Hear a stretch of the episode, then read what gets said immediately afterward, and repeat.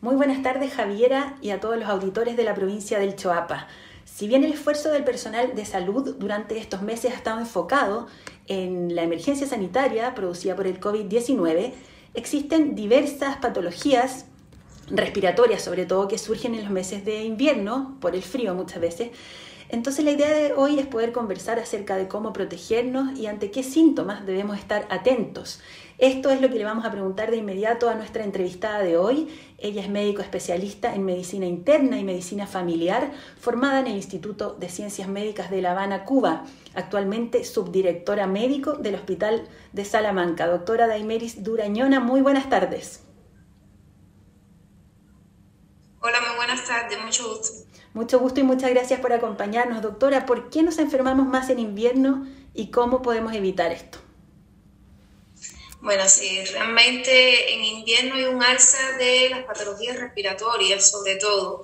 Y esto es debido a que normalmente en las vías respiratorias nosotros tenemos unos pelitos microscópicos que son los llamados cilios, estos van desde la nariz hasta los bronquios y ellos tienen como función eh, calentar el aire inspirado y barrer el interior de los conductos respiratorios para así eh, depurar de agentes infecciosos como las virus, las bacterias y hasta sustancias tóxicas eh, nuestro sistema respiratorio y así evitar la enfermedad. Entonces, ¿qué es lo que pasa? Que durante el frío, estas condiciones climáticas adversas hacen que estos pelitos disminuyan su función tanto el frío como la sequedad del ambiente hacen que disminuyan su movilidad y por tanto ahí estos virus y, bacterias oportunistas, por decirlo de alguna manera, entran en nuestro sistema respiratorio y por tanto nos eh, enfermamos un poco más. Eso por un lado.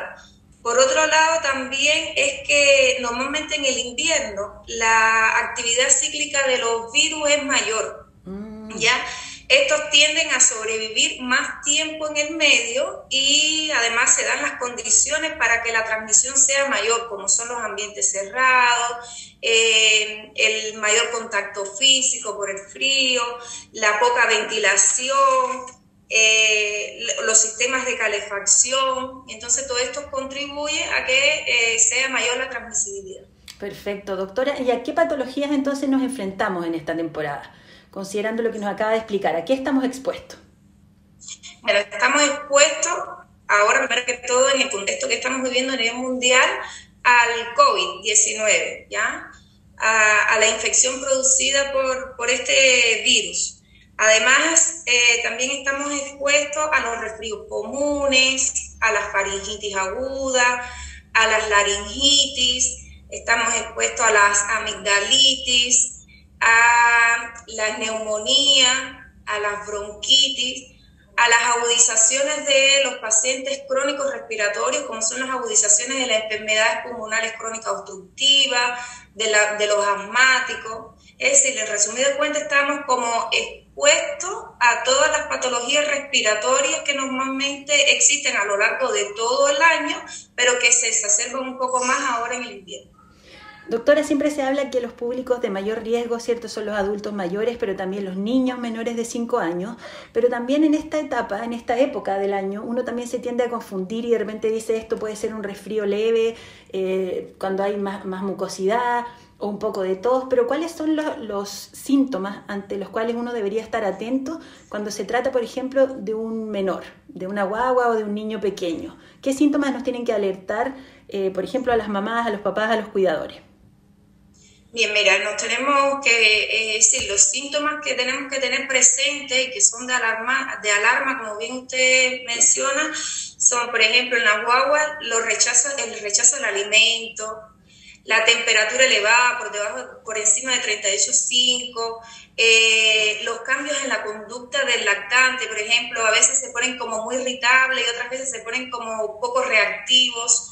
Eh, también tenemos que ver eh, la confusión en los adultos, el, cansancio extremo, que aparezca dolor torácico, que aparezca dificultad para respirar, que el paciente no sea capaz de terminar una frase porque se cansa con mucha facilidad, la coloración azulada tanto de los labios como de las uñas, también tenemos que ver eh, la retracción eh, de la piel entre costilla y costilla, o supraclavicular o supraesternal, esos son signos de dificultad respiratoria.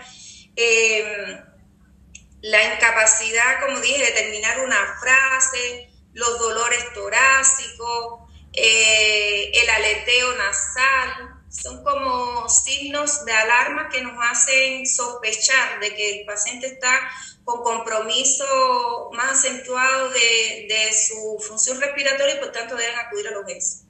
Doctora, usted señalaba también la importancia de tomar ciertas medidas. Eh, sabemos que hoy en día, claro, estamos más tiempo dentro de las casas, como hay frío, uno tiende a cerrar más también las ventanas, de repente no estar tan atento a ventilar esos espacios. ¿Qué medidas deberíamos tomar en una casa? ¿Cuánto rato hay que ventilar? ¿Cuántas veces al día? ¿Y qué otras medidas también nos pueden ayudar a prevenir los contagios de estas enfermedades respiratorias? Sí, mira, en la casa lo importante es tratar de ventilar las piezas al menos una vez al día, pero alrededor de 10 o 20 minutos, que sea una vez al día. Si puede ser más tiempo, mejor, ¿ya? Uno es ventilar a diario las habitaciones, eh, tratar de usar una ropa adecuada, porque a veces como que nos arropamos demasiado para estar, por ejemplo, dentro de la casa, eso nos hace que podamos transpirar o sudar y después esa misma humedad se nos seca en el cuerpo y eso también es dañino. Eh, hay que evitar eh, los cambios bruscos de, de, temperatura, evitar las corrientes de aire. Eh, por ejemplo, si en la casa tenemos un paciente, es decir, uno de los familiares ya está con manifestaciones respiratorias, dentro de lo posible que este paciente pueda estar aislado solo en una habitación. En caso de que tenga que usar eh, lugares comunes al resto de los habitantes de la casa, que lo haga siempre con el uso de mascarilla, el lavado de las manos con frecuencia, el, el aseo de las superficies, ya sea con alcohol gel o con cloro. Eh, en cuanto a la calefacción, debemos de tratar de temperar la, la, habitación, pero una vez que ya logremos la temperatura que nosotros queremos, tratar de apagar el sistema de ventilación, no dejar la, la calefacción mucho tiempo puesta, porque también reseca mucho el ambiente. El ambiente, claro. Sí. Doctora, y cuando usted hablaba, claro, de la ropa adecuada, también ahí es donde surge entonces este tema de vestirse por capas, el poder ir sacándose cosas a medida que va avanzando el día, sube la temperatura, luego abrigarse, porque claro, no es recomendable estas prendas quizás tan gruesas que en el momento que uno tiene calor transpira y como bien decía usted, esa humedad permanece ahí en contacto con el cuerpo. Exactamente, así mismo. Doctora, ¿y hay alimentos, por ejemplo, que se puedan recomendar que uno incorpore en su dieta en esta etapa? Hay personas, bueno, el limón, no sé, jengibre. Eh, ¿Se recomienda también eh, hacer algunos cambios en la dieta en invierno o, más que nada son estas otras medidas las que debemos seguir? Mira, todas las medidas son buenas, incluyendo igual la alimentación.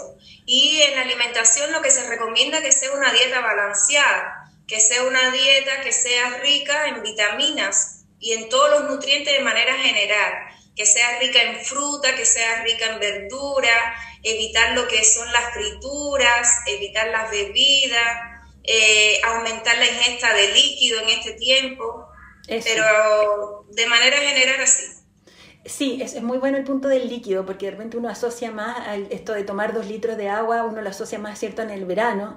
Eh, en invierno cuesta estar, claro, tomando constantemente agua, quizás sí bebidas calientes, pero es importante, ¿cierto?, mantenernos hidratados. ¿Por qué es tan clave ese tema para nuestra salud? Claro, es que la, hidratación ayuda no solo a, mantener nuestro sistema, decir, a, mantener nuestro sistema renal, no solamente para el sistema renal, para así depurar todas las sustancias que están de más en nuestro cuerpo, ¿ya? Sino también que ayuda a fluidificar las secreciones y con esto va a ser más fácil, en caso de que nos resfriemos, poder eh, mejor y, ayudar a que no se infecten esas secreciones dentro de nuestro organismo. Perfecto, doctora, y aprovechando también este contacto, considerando que algunas comunas de la provincia eh, avanzan, ¿cierto?, a nuevas fases dentro de los próximos días, avanzan en el plan paso a paso del gobierno, ya comienzan a liberarse algunas medidas eh, de restricción, por ejemplo, de movimiento, nunca está de más el poder reforzar eh, el mensaje respecto a que hay que seguir cuidándose, que el COVID sigue presente pese a que haya números que son un poco más alentadores. Está la variante Delta también que es de preocupación. ¿Nos puede recordar, doctora, cuáles son las medidas de prevención que tenemos que seguir eh, cumpliendo dentro de nuestras casas, pero también al salir, sobre todo, como sabemos, uso de mascarillas, etcétera? Claro. Eh, como bien usted dice, a pesar de que estamos cambiando de fase, no quiere decir que estemos bien. Entonces, el llamado es a que salgan lo necesario eh, tratar de mantenerse el mayor tiempo posible, de, de, ser posible en casa, salir a lo justo, lo necesario, manteniendo siempre el distanciamiento social, manteniendo el uso de mascarilla, el uso del alcohol gel, el uso del lavado frecuente de las manos, evitando la aglomeración de personas y también hacemos un llamado a que se vacunen aquellos pacientes que aún no han cumplido con eh, la campaña de vacunación, que acudan a nuestro centro o a los centros que están igual disponibles para que completen su esquema de vacunación. Perfecto. De todas maneras, doctora, ese es un mensaje muy, muy importante. Y para hacer un resumen, un breve resumen para nuestros auditores, entonces, las recomendaciones de la doctora Durañona son ventilar a diario, mínimo 10 minutos, los espacios donde estemos, usar ropa adecuada para que no mantengan esa transpiración, ese sudor durante el día ahí en contacto con la piel, evitar estos cambios bruscos, bruscos de temperatura, mantener, por supuesto, una dieta balanceada. Y doctora, lo que no le pregunté, ¿se recomienda en los niños más chicos esto de cubrir, por ejemplo, la boca, la nariz, si es que salen al frío, digamos, si es que por alguna razón tienen que salir muy temprano de la casa, uno ve ahí las mamás que les ponen un cuellito de polar de repente o una bufanda, ¿eso se recomienda? Sí, sí, recomendado. Perfecto. Sí, recomendado. Ya, entonces bien abrigados los niños. Y bueno, le agradecemos doctora por este contacto y reforzar como siempre las medidas de prevención, que sigamos cuidándonos del COVID, pero también en esta temporada de invierno que nos protejamos de otras eh, enfermedades respiratorias que también, si es que, se, es que se gatillan como con más fuerza, podrían eh, colapsar también ya las redes de urgencia que sabemos están con tanta atención producto de la pandemia. Muchas gracias, doctora. Un fuerte abrazo y también un saludo y agradecimiento, como siempre que conversamos con alguien del área médica, a todo el personal que ha estado cuidándonos durante todos estos meses. Así que muchas gracias. Gracias a usted por la invitación. Que esté muy bien. Buenas tardes. buenas tardes.